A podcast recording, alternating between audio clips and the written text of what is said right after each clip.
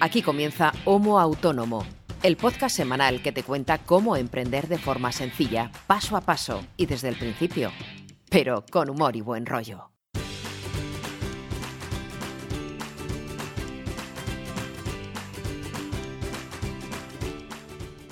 Hola, ¿qué tal? Bienvenidos y bienvenidas a una edición semanal más de Homo Autónomo. ¿Qué es esto? Pues un podcast que hacemos un par de trastornados todas las semanas si todo va bien y que trata de qué? Pues como su propio nombre indica, sobre eh, la actividad, la aventura, la experiencia de ser autónomo, de buscarse la vida por uno mismo y lo que nos ocurre pues cada día, qué problemas nos encontramos, qué marrones tenemos que solventar y cómo lo hacemos, qué camino elegimos para eh, salir al paso de la cantidad de cosillas que nos vamos encontrando en el camino, compartimos experiencias y nuestra aspiración es que quien nos escucha aprenda un poquito eh, con nosotros cada semana sobre qué oportunidades hay por ahí, qué herramientas utilizar, cómo, bueno, cómo enfrentar los problemas.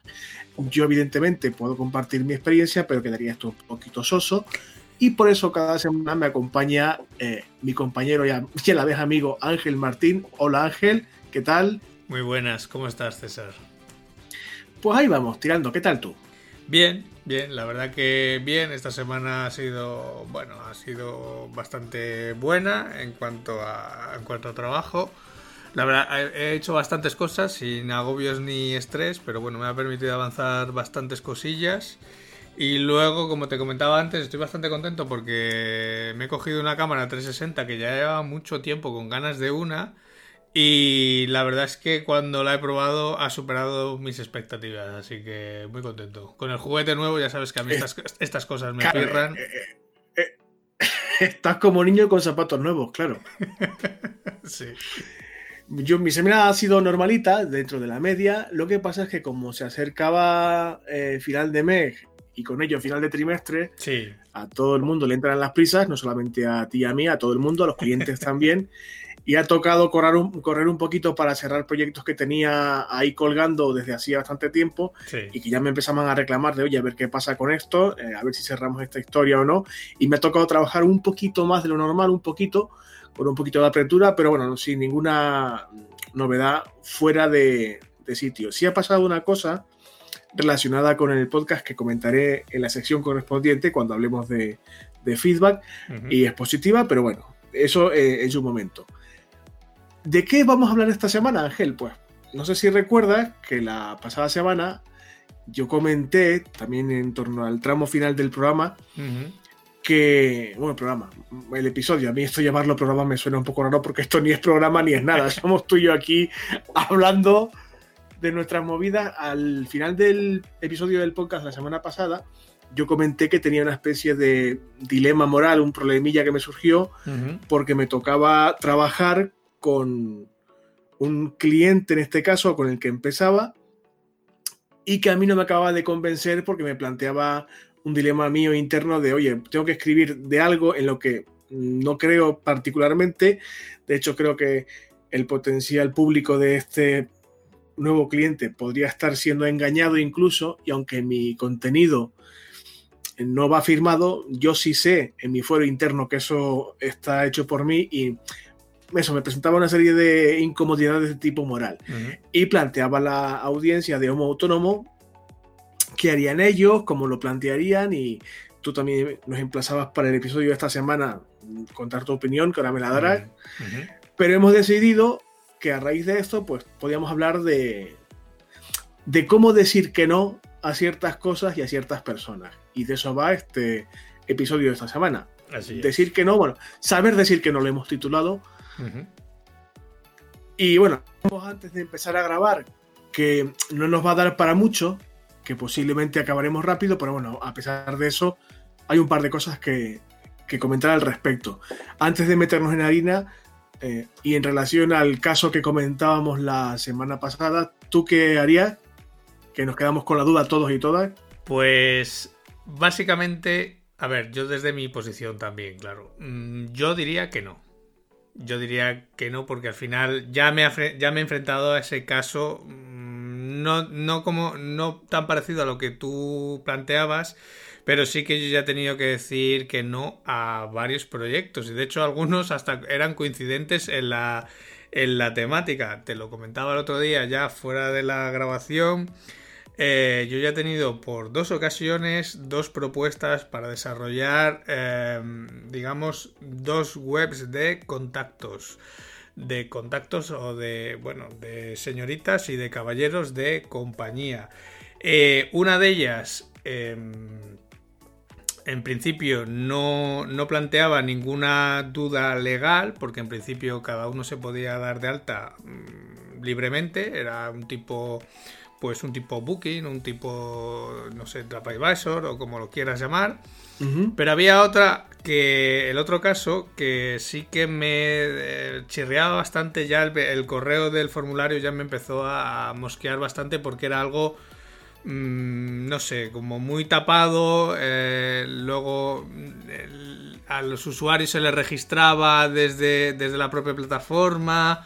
Entonces, claro, ya aquí, desde ya desde el principio, nada más que mi respuesta fue, vale, me parece muy bien, necesito más datos del proyecto, pero lo primero que necesito saber es, eh, primero, en qué país eh, se va a implantar este, esta web para saber si cumple con la legalidad vigente. Claro, en cuanto pones este párrafo en el correo, eh, el cliente se espanta, porque es, es, normal, porque claro, sabes que yo ya Mm, le voy a exigir una serie de características, pues por ejemplo, de mayoría de edad, de, legislación, de avisos legales, de políticas de privacidad. A ti, te, a ti te, olía, mal desde el principio. Sí, sí, los dos proyectos siempre me han... Mm, tanto uno como el otro, aunque uno tenía más pinta de ser algo más legal, mm, quizá era menos ético, o sea, legal puede ser, ético no tanto.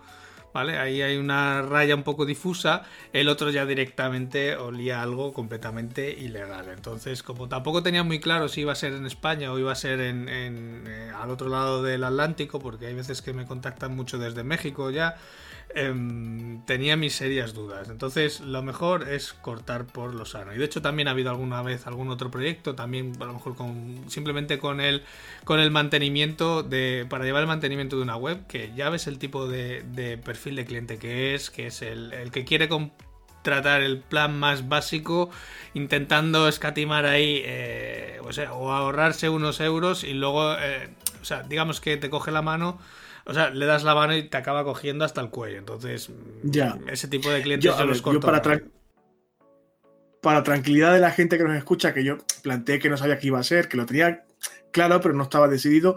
Evidentemente, y desgraciadamente para mí, tuve que decir que sí, porque no puedo dejar de ingresar ese dinero.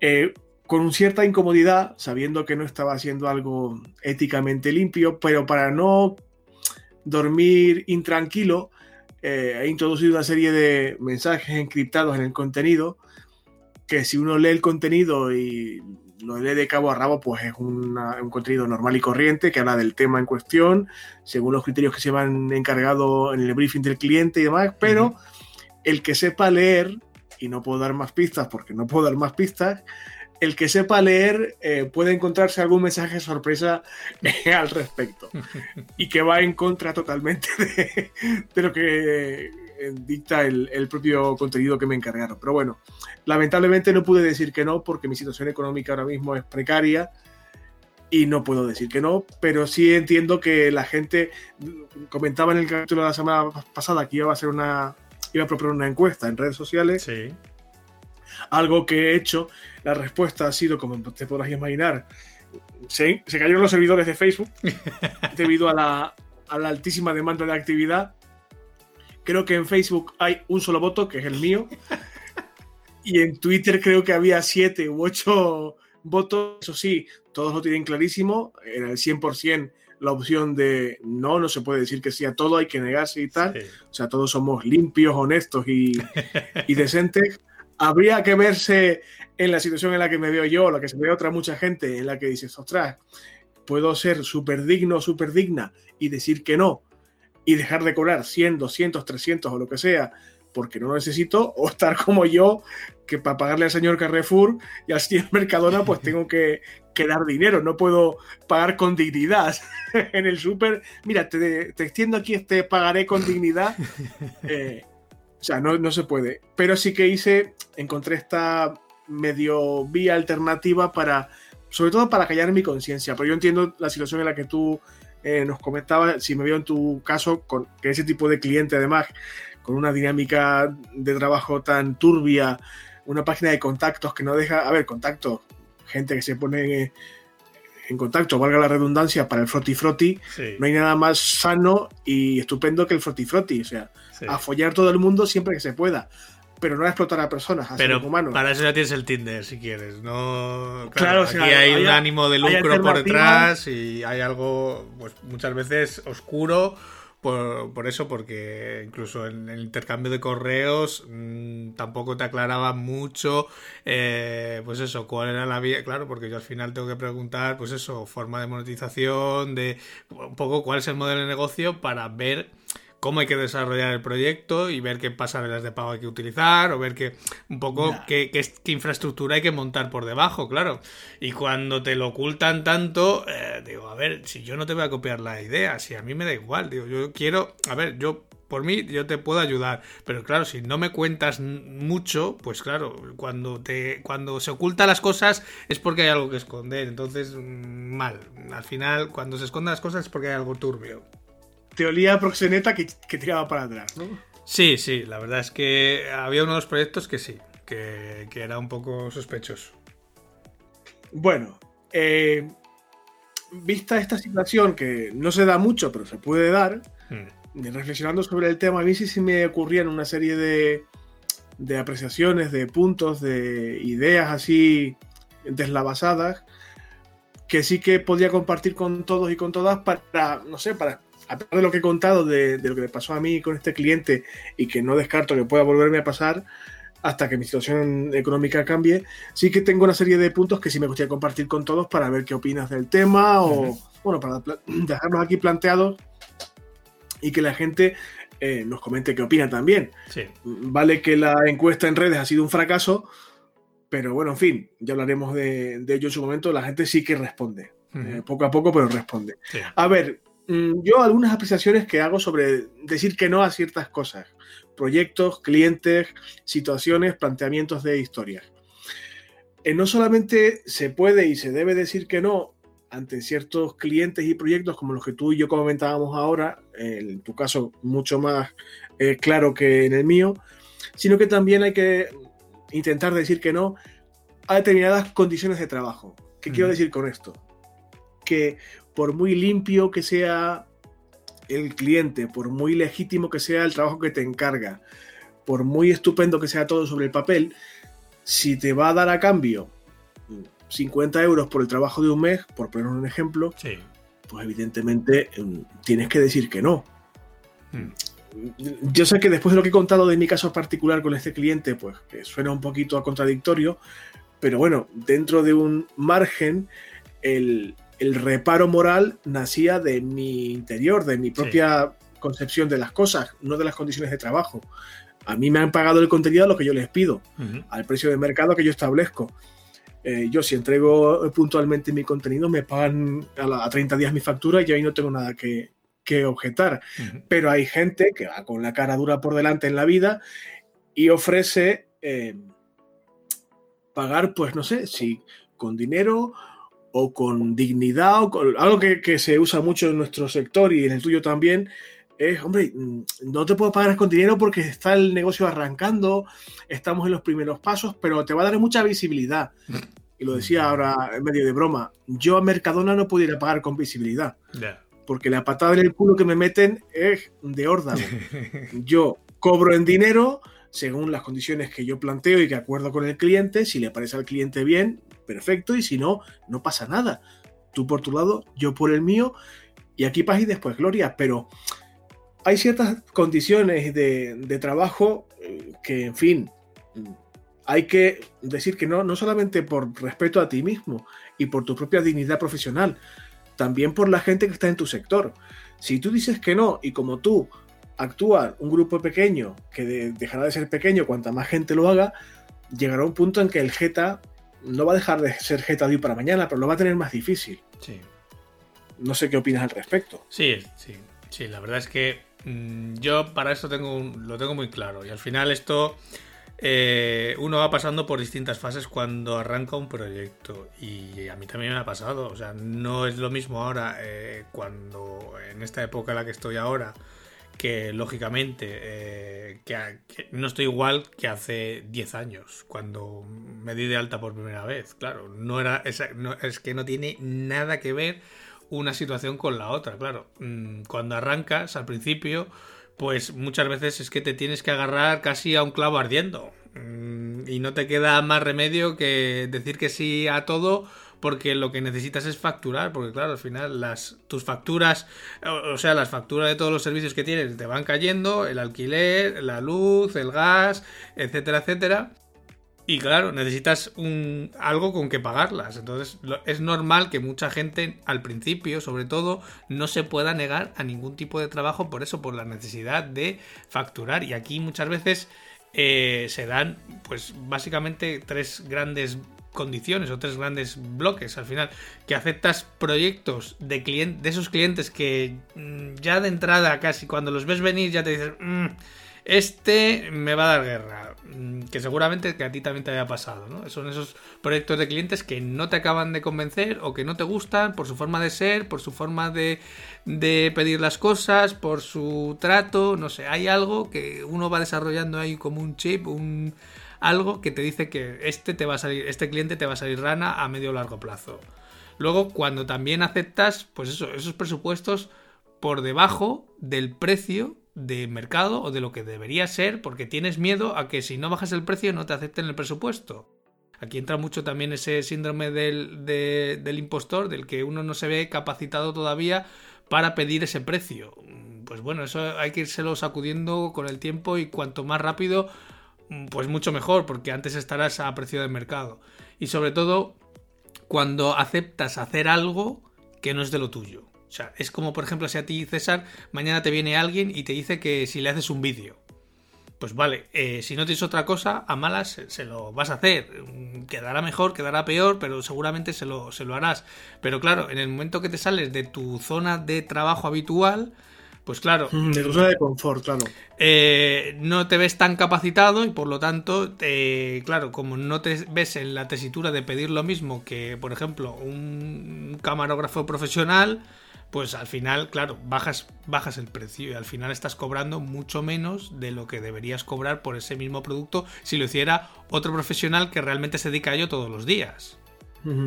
Yo, de hecho, mm, el siguiente punto del que iba a hablarte, la siguiente idea que tenía aquí anotada en la, en la escaleta del programa de hoy, es que es algo que no se, no se puede hacer desde el primer día. Y de hecho hay que aprender a hacerlo con el paso del tiempo, como tú decías, y con, conforme adquieres experiencia y bagaje. Porque al principio, como tú comentabas, muchas veces tienes que decir que sí, porque no tienes mucha defensa, no te respalda ni una situación económica solvente, ni un colchón de, de capital solvente y, al no tener una cartera de clientes amplia, evidentemente pues, tienes que decir que sí. Pero eh, con el tiempo aprendes a, decir que no a ciertas cosas. No hay que decir que no a todo, hay, hay formas y formas de decir que no también, ya lo veremos ahora, pero que cuando uno empieza en cualquier sector desde, desde abajo, por decirlo así, hay que aprender. Esto cuesta, incluso aquí en España, eh, supongo que pasará en otros países, lo de decir que no como que está mal visto. Eh, eh, nos hemos acostumbrado a, decir que sí a todo que nos digan que sí a todo y no siempre.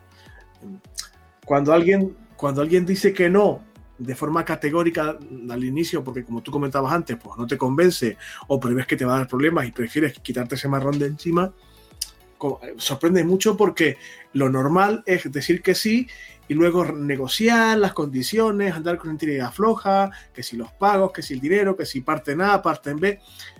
Y lo más sensato, creo yo, es evitarte este tipo de historias y decir que no desde el primer día. Pero hay que aprender. Yo lo he puesto aquí en la escaleta que al principio tienes menos defensa que el Rayo Vallecano. Con todos mis respetos para el Rayo Vallecano, lo digo porque este año pues le va un poco regular y está ahí a la cola de, de la clasificación de la liga de fútbol. Pues cuando uno emprende y empiezas en cualquier sector, estás como el rayo abajo y tienes que ir escalando posiciones con mucho esfuerzo, con mucha suerte y con mucho trabajo. Pero al principio cuesta mucho, no puedes decir que no al principio por, mucho que te huela mal, porque es que no, te, no siempre te lo puedes permitir. Tú ya estás, como tú comentabas, en una situación radicalmente opuesta a tu primer experiencia año. Yo confío llegar a una posición parecida, pues en breve, cuanto antes mejor. Pero bueno, cada caso es un poco distinto. Claro, sí, pero si, si yo no digo que, ojo, eh, que todo el mundo se ponga digno y, tenga que decir que no en, el primer, en la primera semana de vida del proyecto, porque era justamente lo que decía antes, que vas a necesitar facturar sí o sí. Lo que sí uno debe tener siempre eh, la cabeza es que no decir que no muchas veces eh, tiene consecuencias a largo plazo. Sobre todo cuando, cuando estás en, un nivel de precios por debajo de lo que es tu mercado. Y es que al final eh, esa, vas a tener como consecuencia a largo plazo, vas a tener esos clientes, esos clientes, pues eso, que les va el modelo low cost, que les va el ratear el precio, que les va el, el pedir mucho a cambio de poco esos son los clientes que vas a tener a, medio y a largo plazo, claro. Y una forma de ir rompiendo ese círculo en el que poco a poco te vas a ir metiendo de ese tipo de clientes es ir poco a poco diciendo que no. Porque al final, cuando estás en este, en este grupo de clientes, eh, cuando un cliente te conoce y hable de ti a otros conocidos, pues lo que va a hablar de ti no va a ser lo bueno que eres o lo rápido que se lo haces o lo, o, lo majo que eres, sino lo que va a hablar de ti es por precio. Punto. Y no tanto por la calidad del servicio. Entonces, eh, lo que te van a venir por recomendación de esos clientes son el mismo tipo de clientes. No te va a venir una gran empresa por recomendación de un cliente que te, que te está hablando a por precio, no por, por calidad de servicio. El mismo perfil el mismo perfil que te da problemas y que está rateando va a ser el que te vas a encontrar luego. Claro. Era otro de los puntos que tenía. Es decir, cuando, no, al principio, pero cuando llevas un tiempo considerable o respetable en el sector que sea, da igual cuál, los clientes y proveedores más serios, entre comillas, acudirán a ti porque saben y te, y te hablarán una cierta mm, cartera de clientes, una cierta experiencia, saben que no trabajas con todo el mundo y que trabajas con un perfil que, que, se corresponde con ese cliente, entre comillas, serio, potente, grande, en dimensiones, facturación, en lo que sea, ¿no?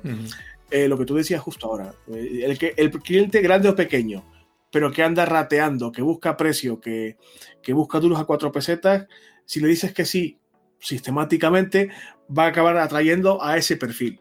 Y por otro lado, estás perdiendo una oportunidad con un cliente pues un poquito más serio o sin ser serio que sí que te permita establecer una relación a más a largo plazo, que empieces con un proyecto y continúe con, otros muchos más en el futuro, etcétera. Insisto, ya lo hemos dicho aquí, no es fácil al principio. Evidentemente no puede uno tomar esa actitud eh, de forma activa desde el primer día, pero sí tener en la cabeza que va a llegar un momento y supongo que a ti te ha pasado, a mí me está empezando a pasar que ya me encuentro con cierta seguridad para decir, mira, no, este proyecto no me convence, eh, sé que voy a perder algo de dinero, pero prefiero estar más tranquilo, prefiero ir por, por la senda que yo creo que debo ir. ¿no? Sí, sí, sí, sí, sí, sí.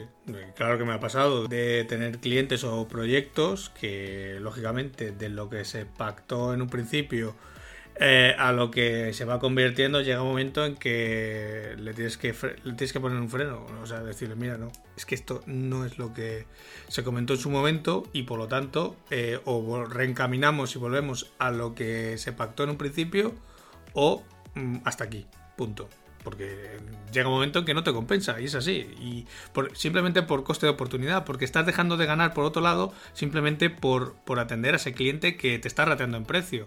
Al final tú tienes que pensar eh, precisamente eso, tu, coste de oportunidad, porque la pregunta, digamos, clave en este proceso sobre todo al principio, no es eh, qué precio pongo a este producto, a este servicio, que es una de las preguntas del millón muchas veces, sino lo que tienes que calcular es lo que necesitas, el sueldo que necesitas y ver cómo encuentras a esos clientes que sean capaces de pagar ese precio. No lo tenía yo planteado en la escaleta, en la lista de ideas que quería compartir con todos y todas hoy, pero a raíz de esto que me comentas, se me ocurre también sobre la marcha que, a ver, es muy difícil eh, en verse en esta situación de plantear una, un punto de partida X, un desarrollo de un proyecto hasta un punto determinado y ver que, como tú decías ahora, las condiciones cambian sobre la marcha, te piden cada vez más cosas, eh, las condiciones de pago eh, o tal son diferentes a lo que se había pactado al principio y tú, como decías ahora, mira, yo hasta aquí.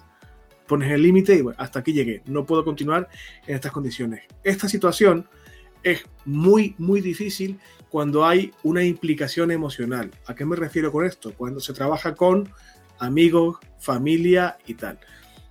Eh, en esas situaciones, casi diría que más que en ninguna otra, hay que también saber poner el freno. Hmm. Eh, es más doloroso y son, en las que más hay que poner el freno, pero poner el freno desde el principio, porque si no, luego vienen los problemas. Porque al final con un cliente, con una persona que no conoces de nada, pues es relativamente sencillo, porque mira, al final eh, a malas eh, rompes la relación y se acabó, no tienes mayor problema, ya vendrá otro cliente, pero cuando es una persona cercana, un familiar, un amigo, pues claro, lo mejor es determinarlo desde el principio, para no tener luego problemas.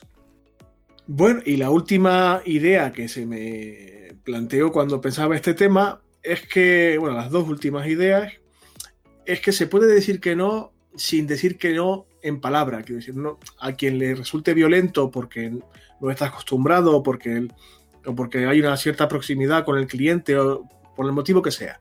Si no quieres decir que no de forma categórica, aunque no sea con esas palabras, se puede uno negar de otra forma, con ciertas actitudes, eh, a lo gila en plan de, bueno, a lo mejor...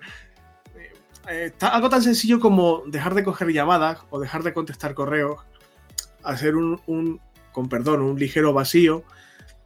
Si es la persona que está al otro lado un poquito avispada, ya sabe que no puede contar contigo. Y si te insiste, a pesar de tu política de, bueno, de hechos consumados, de no responder, de no estar disponible, de X, hay mil, hay mil formas.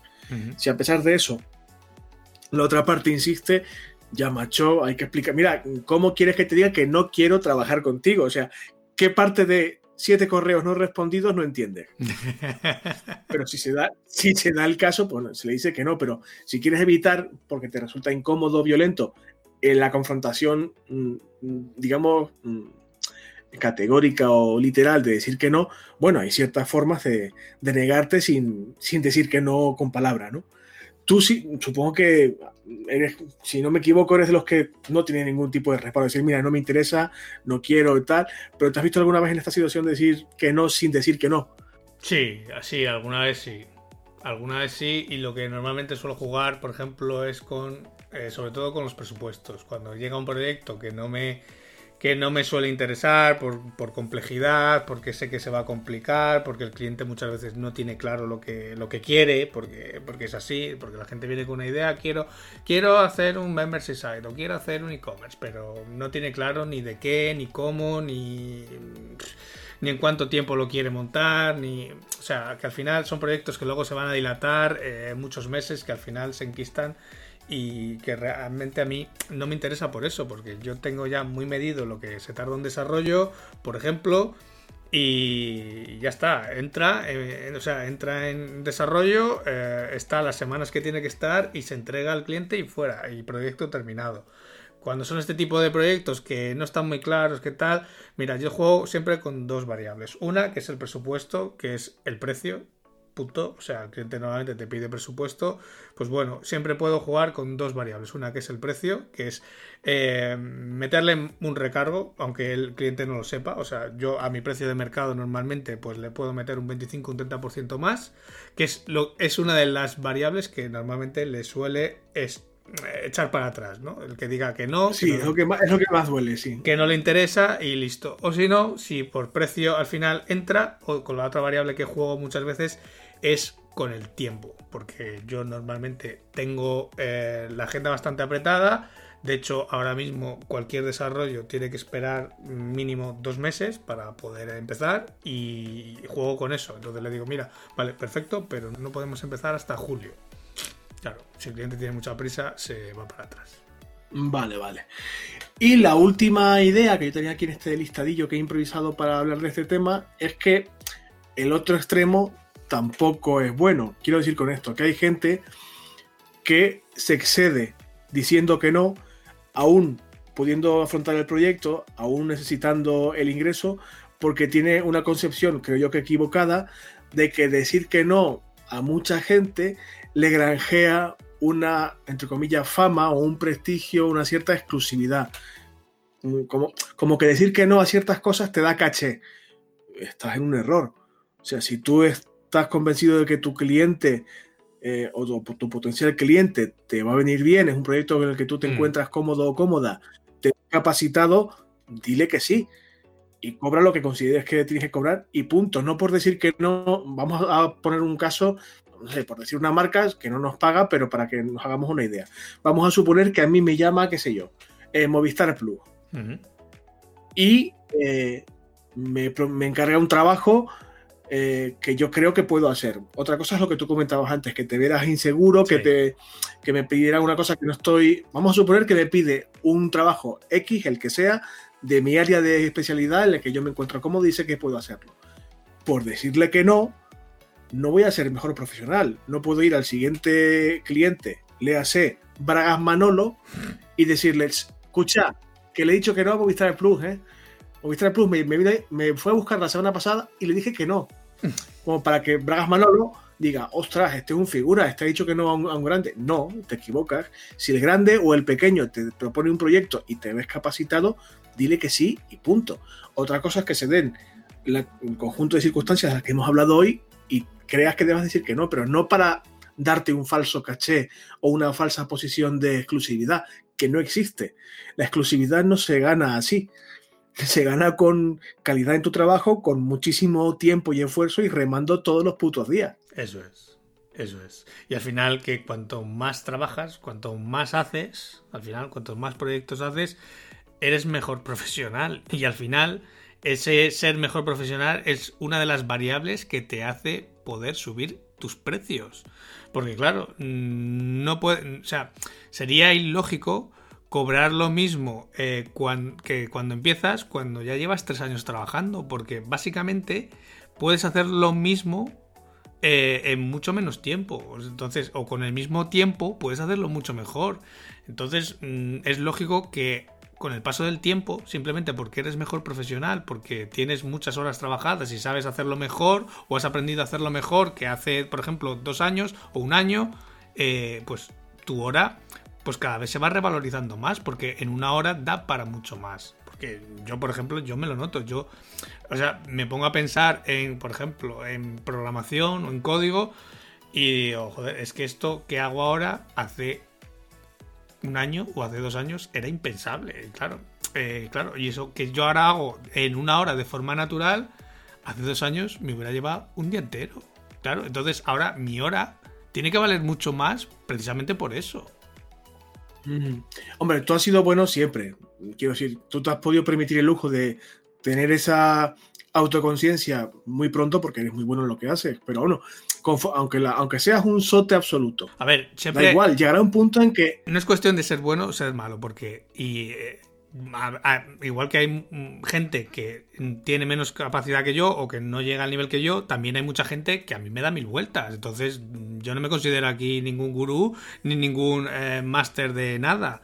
Simplemente yo estoy, yo sé en el nivel que estoy pero yo procuro ir mejorando cada día y eso es lo que también hace que tú como profesional crezcas y que también tu trabajo cada vez vaya valiendo más, porque lógicamente eres capaz de desenvolver o desarrollar mucho más trabajo que al principio, claro. Y tanto la gente top como tú, como yo, como cualquier otro que nos escuche, eh, está donde está por trabajo, o sea, lo has dicho tú, mm. echarle horas y trabajar y adquirir experiencia. Eh, vamos a, si quieres, a pasar de, bloque porque hemos dicho que tardamos poco, pero ya nos estamos alargando bastante. Aparte de estas ideas que, he compartido con vosotros hoy, también se me ocurría una serie de características, eh, una serie de puntos que permite identificar a un cliente, a un proveedor, a un proyecto, un tal, que mm, te hace ver que ese tipo de proyecto, persona y tal, no es, no es adecuado para ti. Quiero decir con esto que casos te puedes encontrar en los que es conveniente negarse o alejarse de ese proyecto. Por ponerte un ejemplo, y algo que se sale un poco de ojo y que es de sentido común. Si la persona en cuestión o la empresa en cuestión, por el motivo que sea, no te inspira confianza. Esto puede ser porque te haya llegado un feedback de una tercera persona no demasiado positivo o por estas cosas de la vida hay algo que no puedes identificar de forma tangible pero que no te acaba de... como la persona que no conoces de nada y de forma muy injusta te pregunta qué tal te cae y dices pues no me cae bien y no sé por qué. No lo conozco de nada pero no me cae bien. Y, es muy injusto porque no, no tienes digamos motivos... Eh, eh, reales y racionales para decir que no, pero hay algo que, no te convence, pues con los, con los seres humanos pasa siempre y con las empresas y con los proyectos pasa igual. Hay veces que hay algo que no te acaba de convencer. Hmm. Si no te convence, macho, no, no insistas. Di que no y pasa otra cosa. Sí, está claro. Sí, era lo que yo te, lo que te decía antes de ese de esa sensación que yo algunas veces tengo cuando veo algún correo que he dicho, digo, esto mm, se va se va a torcer en algún momento. Entonces. Claro. Si tienes esa sensación al principio, aprovecha ese, buen pálpito en este sentido de, tu intuición, que suele ser acertada muchas veces, y aléjate. Otra, otro caso que se puede dar y que yo he vivido ya alguna vez que otra. Por muy grande que sea la ciudad en la que tú trabajes, o incluso si trabajas a nivel internacional, tu sector normalmente suele ser relativamente pequeño. Y si, como el caso que nos ocupa a ti y a mí, pues te mueves en un sector eh, en el que todos nos conocemos más o menos, cuando alguien da muchos problemas, eh, se suele correr la voz en el sector. Cuando un cliente, como tú decías antes, va buscando precio o ratea con las condiciones laborales, con los sueldos que paga, los precios y tal, y sale rebotado de un, de un proveedor o de un, de un servicio a otro y luego a otro y tal, esa esa corriente de, con perdón de mierdecilla, se acaba mm, conectando unas con otras y si tiras el teléfono y haces un par de llamadas, oye, me propone un trabajo fuera de tal o tal empresa, a ti te suena, ha trabajado contigo, ¿qué me puedes contar? Si el feedback que te dan otros compañeros no es bueno, es porque algo raro hay. Aléjate de ese, cliente o de ese proveedor. No, no te sumes tú a la lista.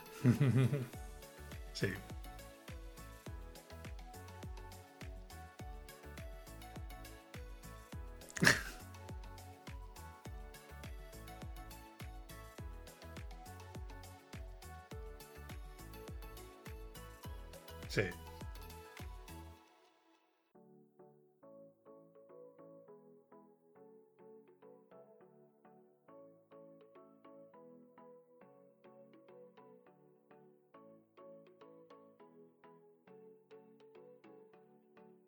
Sí, pero eso pasa tanto como por los clientes como del lado, de, en este caso, del profesional. Al final, eh, la fama que tú te crees es la que luego vas a tener entre los clientes. Volviendo a lo que decíamos antes, si tú al final te estás encasillando en, pues eso, en precio bajo, eh, pues es un servicio relación calidad-precio, pues claro, muy bueno, porque al final, pues eso, si el precio es bajo, pues esa fama es luego la que vas a tener entre los clientes, lo que te decía antes, pues eso, cuando un cliente hable con otro conocido, pues va a decir, sí, sí, este, este es cojonudo porque te lo va a hacer por dos duros, pues al final, pues eso, todos los clientes que vas a tener alrededor, pues son de ese pelo. Pues es que esto va en, dos, en dos direcciones también, igual que los clientes hablan entre sí, los que trabajamos para ese tipo de clientes también hablamos entre nosotros y nosotras, y bueno, te puedes hacer una idea si, si tienes buen eh, buen contacto con tus compañeros y compañeras y puedes permitirte el lujo de preguntar y que te digan X o Y. Y si esto ocurre, pues aléjate. Otra, otro indicador de que te puede, digamos, dirigir hacia mm, la puerta de salida y evitar contacto profesional con alguien es que no haya dinero de por medio, ya lo hemos hablado aquí. Si no hay pasta y, cifras eh, en la mesa, si no tienes claras las condiciones de pago, cuánto se te va a pagar, cada cuánto vas a cobrar, factura por delante siempre, etcétera. Si es de los que anda haciendo malabares con el dinero y te promete pagos en especie, en visibilidad, pagarte a 90 días, a, a 6 meses, eh, con pagos fraccionados, etcétera, en función de las condiciones de cada proyecto, pero si no hay, digamos, honestidad financiera, por decirlo así, huye de ese cliente. Huye porque te va a dar problemas, seguro. Sí, de hecho, las condiciones de pago las deberías poner tú, en este caso. Mm, o al menos yo así lo veo. Vamos, yo por lo menos eh, el que marca las opciones de pago soy yo, no el cliente. El que le interese, bien, el que no, también. Yo normalmente cobro por adelantado.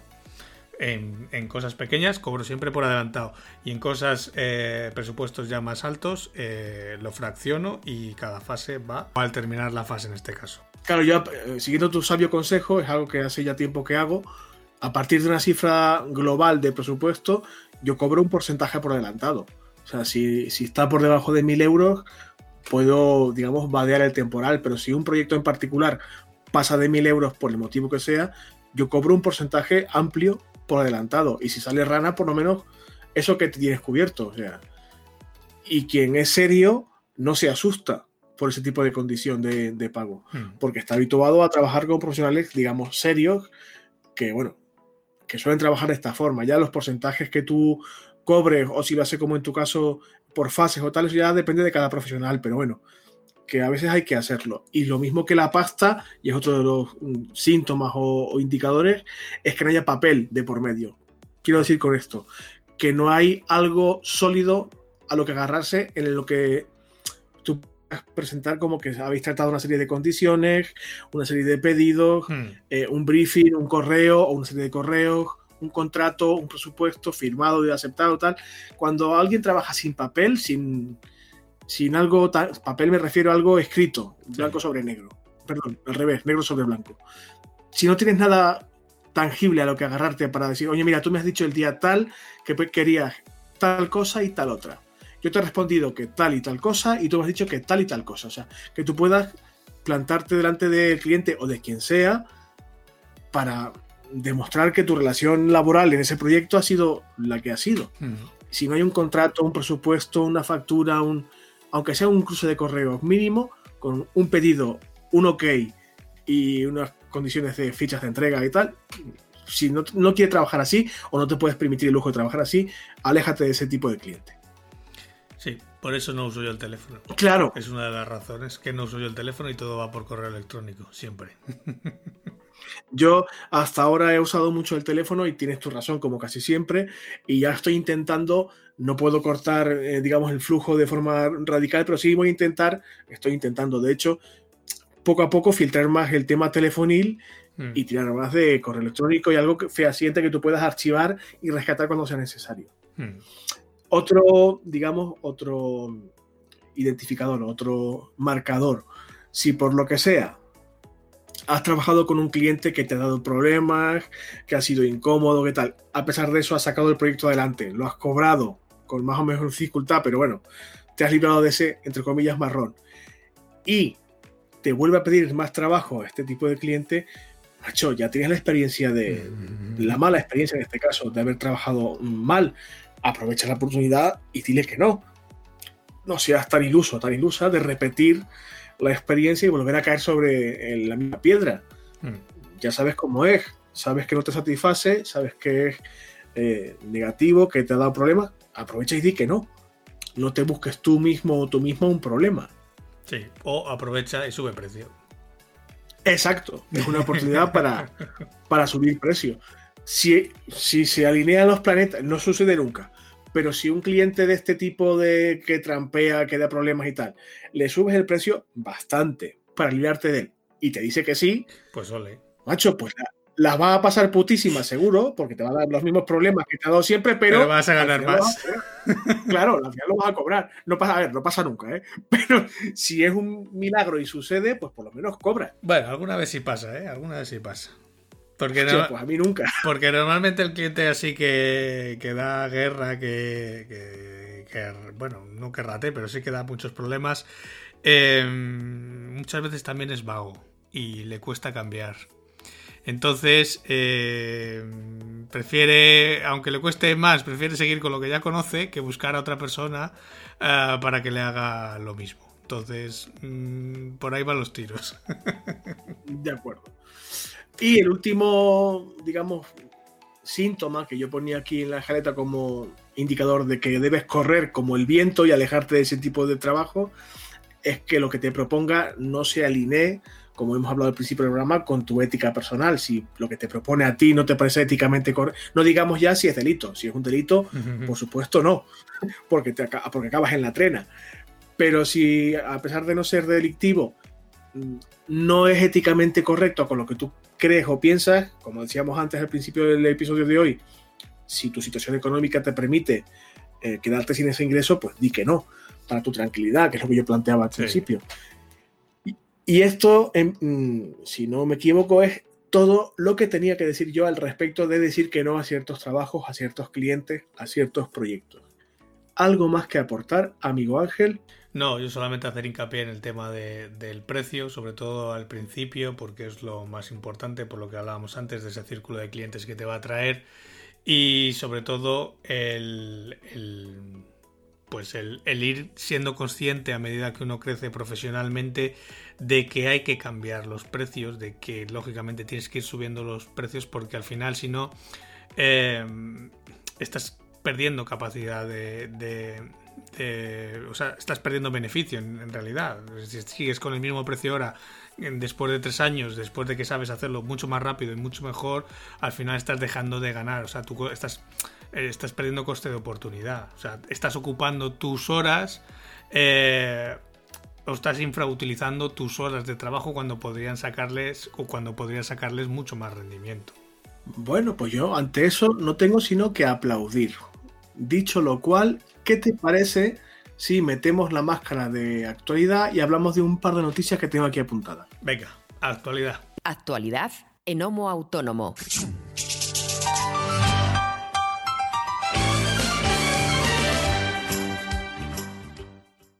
Bueno, esta semana eh, no hay mucha información y no puedo decir, siendo honesto, que sea lo más fresco del mundo, pero bueno, yo ya leo la prensa con mitad de la cabeza puesta en el podcast y he visto dos o tres noticias que me llamaban la atención. La primera de ellas, que lo he leído en el Confidencial, es que el diario Marca amenaza con bloquear la publicación.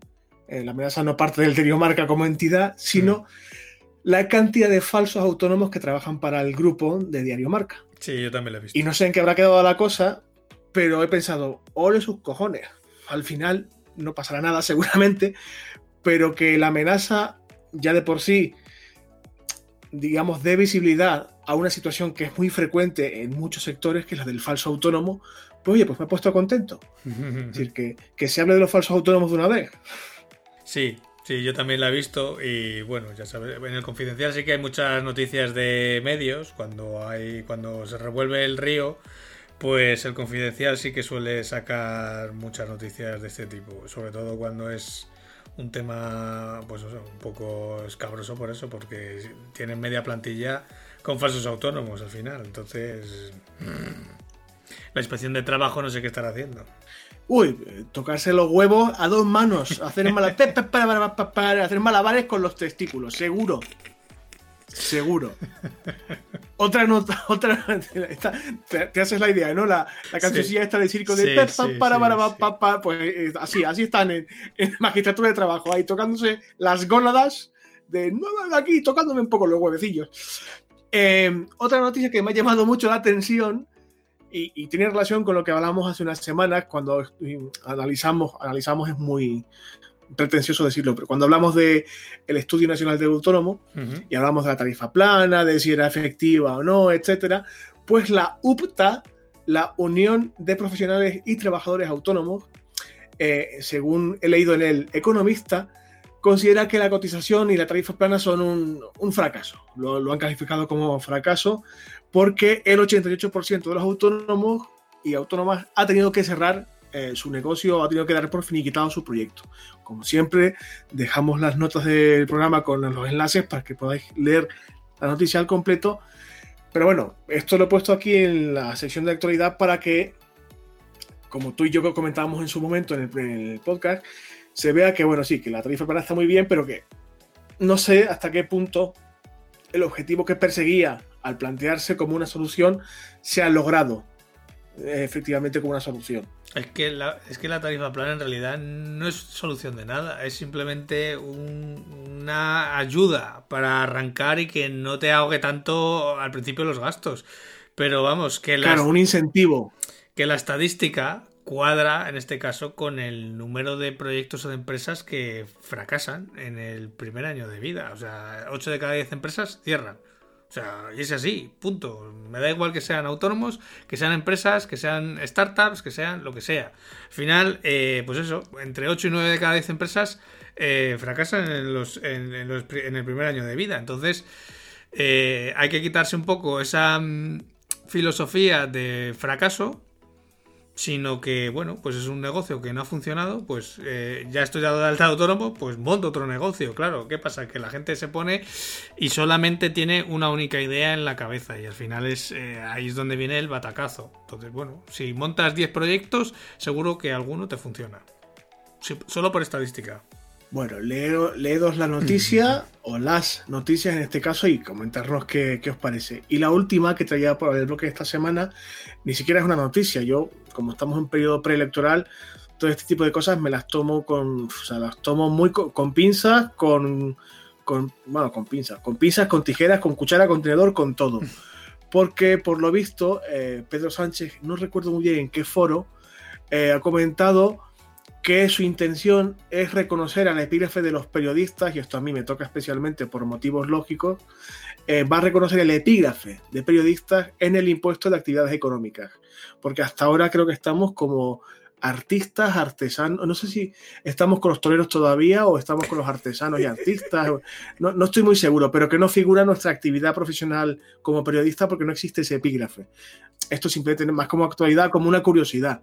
Ojalá pasará eh, en un futuro cercano, pero como es forma parte, supongo, de este grupo de promesas preelectorales, pues no sé cómo tomármelo, pero bueno, plantearlo ahí para si hay algún periodista que nos está escuchando, que sepa que el presidente actual nos ha prometido en su momento que figuremos en el puesto de actividades económicas, que tampoco tiene mucha incidencia en el trabajo que hagamos como autónomos o como autónomas, pero bueno, como curiosidad. Bueno, míralo por el lado bueno. Siempre puedes, ahora mismo, siempre puedes eh, dedicarte al show business o a ponerte el traje de luces. Si mi vida ha sido y sigue siendo un espectáculo, mm, o sea, yo lo de dedicarme al show business, puedo decir que lo hago desde que nací, pero bueno, eso es otro debate. Con el traje de luces no te ves, ¿no? No, no, como recortador en una, en una capea no, no me veo. por mi parte, en lo referido a la actualidad es todo, aunque creo que tú sí querías comentar algo más. Sí. El otro día, hace unas semanas, hablábamos de, del Bullet Journal cuando, para la gestión del tiempo, que tanto, eh, tanto tú como yo lo, lo usábamos. Y bueno, pues he estado unas semanas buscando, ya sabes que yo sigue, sigo probando aplicaciones y, programas y bueno, todo tipo de software porque al final pues mi trabajo va un poco en ello. Y, un día probando, mirando en el App Store del iPhone, encontré una aplicación que se llama Note Plan Calendar. Te la, la, dejaremos en las notas del programa. Es solamente válida para, lo he estado mirando, solamente válida para el entorno iOS, o sea, lo que es Mac y iPhone o iPad pero sí que permite hacer una aproximación muy buena de lo que es el bullet journal en formato digital. Es decir, te permite mover tareas, te permite hacer los listados, te permite, o sea, es una aplicación lo más aproximada que yo he encontrado para hacer bullet journal de formato digital y tenerlo sincronizado, pues eso, entre el ordenador, entre el teléfono, etcétera. Yo es que ya le he pillado el gusto al papel y al colorín y tal, y no sé, pero oye, si es igual de flexible, estupendo. Sí, sí, de hecho yo, mmm, para mí, has venido a sustituir al final a la libreta porque el único problema que tenía con la libreta es que había días que no la tenía encima y me llevaban los demonios. Y como el teléfono o el portátil siempre lo tengo encima, pues eso eh, que me ahorro. Y además es una cosa menos que tengo que llevar la mochila y así pesa menos. Bueno, bueno, pues dejamos, como comentabas, el enlace en las notas del programa para que le echéis un vistazo, los maqueros y maqueras, y a ver qué, qué tal nos va. Y por lo que respecta a la actualidad, es todo. Pero eh, metemos aquí la, eh, la, coletilla que llevamos usando un par de programas de hablar del feedback del programa. Porque, bueno, en fin, poquito a poco, pero ya vamos teniendo feedback. No sé si hemos recibido el feedback reciente desde la última vez que comentamos algo, creo que no. No. Pero me ha pasado una cosa positiva que, que te comentaba cuando empezábamos el episodio de esta semana. Y es que en un evento, aparte del podcast, un evento, digamos, cultural, público, que no tiene nada que ver con esto, eh, gente del público a la que conozco por otros entornos, estábamos hablando pues de trabajo, de, cómo está el mercado de, mi sector, etcétera. Y uno de ellos, son un par de chavales jóvenes, Paula y Manel, un, beso desde aquí, eh, me comentaban, eh, oye, pues yo tengo justo un podcast con un compañero que hablamos de esto, del emprendimiento y tal, y me sueltan los dos al unísono. No, no, pero si te escuchamos. o sea, la alegría que me llevé estaba en el sitio en cuestión con otro amigo y me comentaba luego de. Bueno, Fernando, aquí, que también es oyente del podcast. Y me decía, medio de broma, medio en serio, dice, solo verte la cara de ilusión y de alegría merece la pena porque se me, se me debió de iluminar la cara de, no, no, si te escuchamos cada semana, yo, no me jodas, en serio. Así que me hizo mucha ilusión. Un besito fuerte para los dos, a Paula y a Manel. Un abrazo. Que son futuros, eh, futuros profesionales del periodismo, ambos buenísimos en lo suyo. Y, por supuesto, un beso también a Fernando, que está ahí cada semana escuchándonos, y al resto de comunidades de, redes, sobre todo, a Mercedes Blanco, eh, a Gorga, que está desde el primer día, también a los nuevos y recién llegados, a Judith, a Lucía, un beso para todos. Confiamos en que la comunidad crezca un poquito más, pero de momento no hay feedback activo de los últimos episodios. Y como te comentaba antes, la respuesta a las encuestas en redes ha sido lamentable. lamentable, pero lamentable. Eso ha sido el propio Twitter, que lo ha capado para que no se le bloqueasen los servidores, seguro, seguro. Sino ha dicho, esta gente que lo está petando en el mundo del podcasting, vamos a cortar un poco el flujo, el tubo gordo, que diría David Broncano, el caño gordo de feedback, vamos a cortarlo, no va a ser que nos, nos tumbe los, servidores.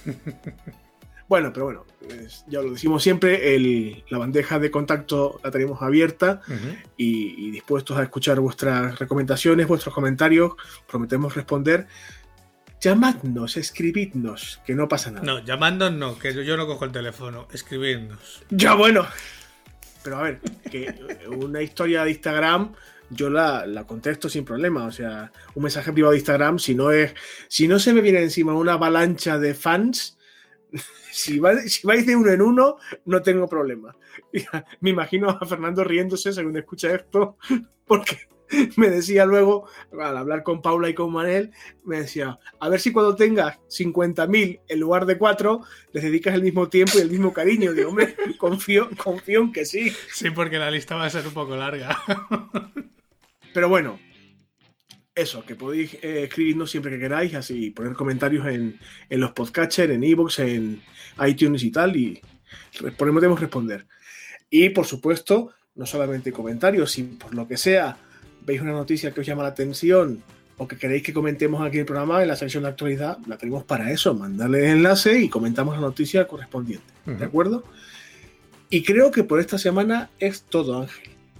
Pues sí. Si no me equivoco. Sí, además llevamos una hora grabando y iba a ser corto, así que mm, el día que queramos hacer algo largo, no sé, estamos aquí como la tertulia de las campos toda la tarde. Si es, si es que nos pasa igual siempre, macho, es una cosa increíble hasta aquí por esta semana. Eh, como os decía ahora, gracias por estar ahí, pero comentadnos, eh, ponernos like, estrellitas, corazoncitos verdes, deditos para arriba, que nos ayuda mucho. Gracias por estar cada semana ahí con nosotros. Confiamos en estar la próxima semana también y que la comunidad crezca cada vez más. No olvidéis que estamos aquí para aprender, para compartir, para crecer y ser mejores un poquito cada semana. Si os gusta lo que habéis escuchado esta semana y las anteriores, pues oye, compartidlo por ahí, contadlo a vuestros amigos y amigas que no pasa nada, que no cobramos. Y si no pasa nada, nos vemos dentro de siete días. Ángel, mil gracias por estar ahí. Disculpa por los cambios horarios, por los problemas técnicos, por los cortes no previstos, por una cisterna que se ha oído ahí al fondo y tal. En fin, la vejiga es la que es. Y yo tengo una edad ya, ya la próstata va fallando. En fin, gracias por estar ahí, Ángel, como cada semana. Un abrazo. Y un abrazo a todos. Nos escuchamos en siete días.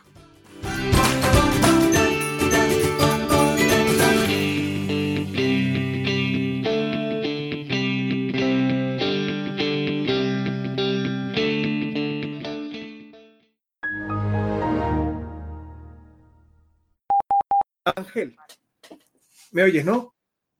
Es que soy al teléfono, te, te atiendo enseguida. Dime, Elena, que estoy, grabando el podcast, pero cuéntame. Perdona, que, que tuve que coger el teléfono, macho. Aparte, he aprovechado porque me estaba haciendo pis. La madre que te parió.